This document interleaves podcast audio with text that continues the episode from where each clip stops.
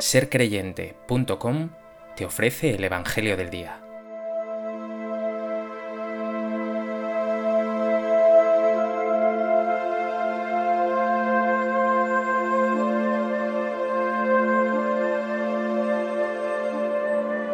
Del Evangelio de Juan.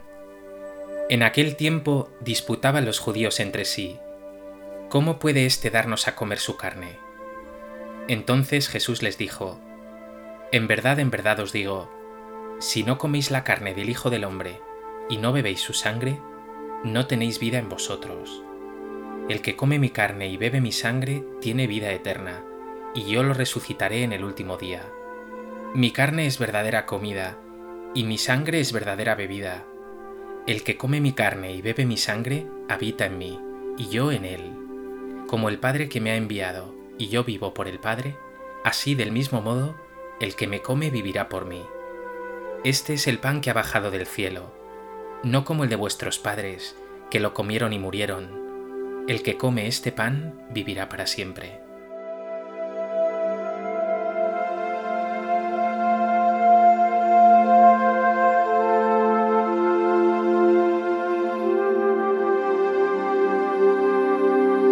En el Evangelio de hoy, el tema eucarístico pasa a primer plano en este discurso del pan de vida. Antes Jesús ha dicho, Yo soy el pan vivo que ha bajado del cielo, y el pan que yo daré es mi carne por la vida del mundo. Pues bien, ese pan de los anteriores versículos se hace ahora carne, carne que hay que comer. Unas palabras tan radicales que hacen a los judíos disputar entre sí. Estas palabras de Jesús solo pueden entenderse desde la fe profunda en Él.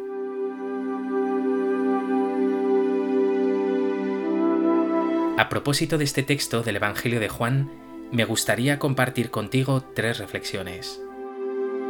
En primer lugar, quiero explicar que en la primera parte de este discurso del pan de vida que venimos leyendo y meditando estos días, Jesús vinculaba la vida eterna a la fe en Él. Decía, el que ve al Hijo y cree en Él tiene vida eterna, y yo lo resucitaré en el último día. Pues bien, ahora une la vida eterna a la comunión de su cuerpo y de su sangre. Dice, el que come mi carne y bebe mi sangre tiene vida eterna, y yo lo resucitaré en el último día. Esto nos está indicando algo muy claro, que la fe y la Eucaristía están íntimamente conectadas. Precisamente en la misa, tras la consagración, el sacerdote dice, Este es el sacramento de nuestra fe. Y cuando te acercas a recibir al Señor, a comulgar, se te dice, el cuerpo de Cristo. Y tú respondes, Amén. Por tanto, la Eucaristía requiere de fe, de tu asentimiento, de ese profundo Amén. Y sin embargo, reconócelo, muchas veces vives la misa como una tradición, una costumbre, algo que hay que hacer, y quizá te falta ese asentimiento profundo, esa expresión de fe que te emocione, que llene todo tu ser.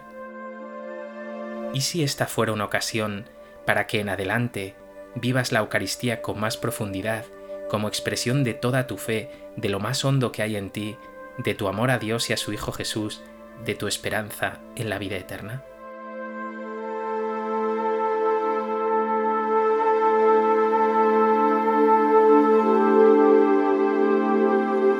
En segundo lugar, la Eucaristía comunica al creyente vida verdadera.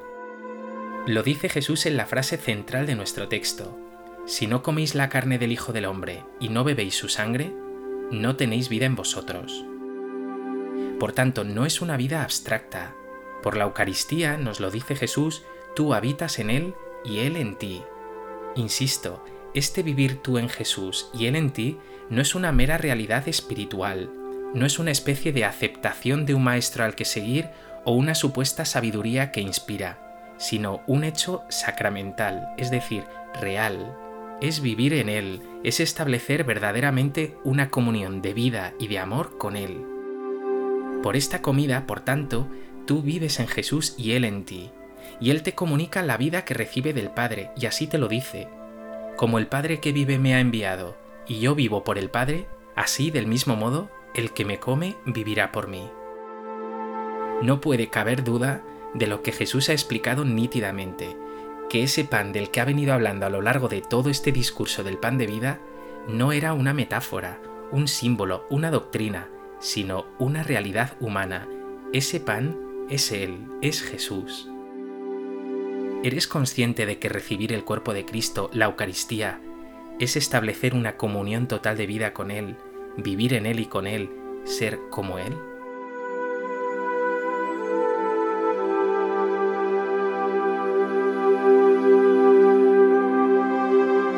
En tercer lugar, la expresión cuerpo y sangre es cierto que remite a la totalidad de su ser.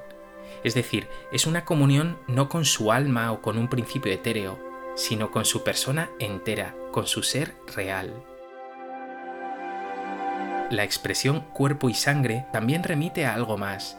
Jesús te entrega su carne, su vida entera, por medio de la muerte. Lo dice el Señor en el Evangelio, nadie tiene mayor amor que el que da la vida por sus amigos. Por tanto, en esta carne y en esta sangre que te da a comer, hay una expresión bellísima y profundísima de su amor. Cuando recibes a Jesús en la Eucaristía, Él te está diciendo, por amor me encarné, por amor me doy a ti en este pan. Por amor fui crucificado, y por amor te haré partícipe de mi vida eterna, de mi resurrección. Quedan así íntimamente unidos los grandes misterios de nuestra fe, encarnación, Eucaristía, pasión, resurrección. Te invito a que la próxima vez que recibas a Jesús seas aún más consciente de este amor increíble que se te da en la Eucaristía y le digas, gracias Señor por tu inmenso amor. Yo también te amo y quiero amarte cada vez más.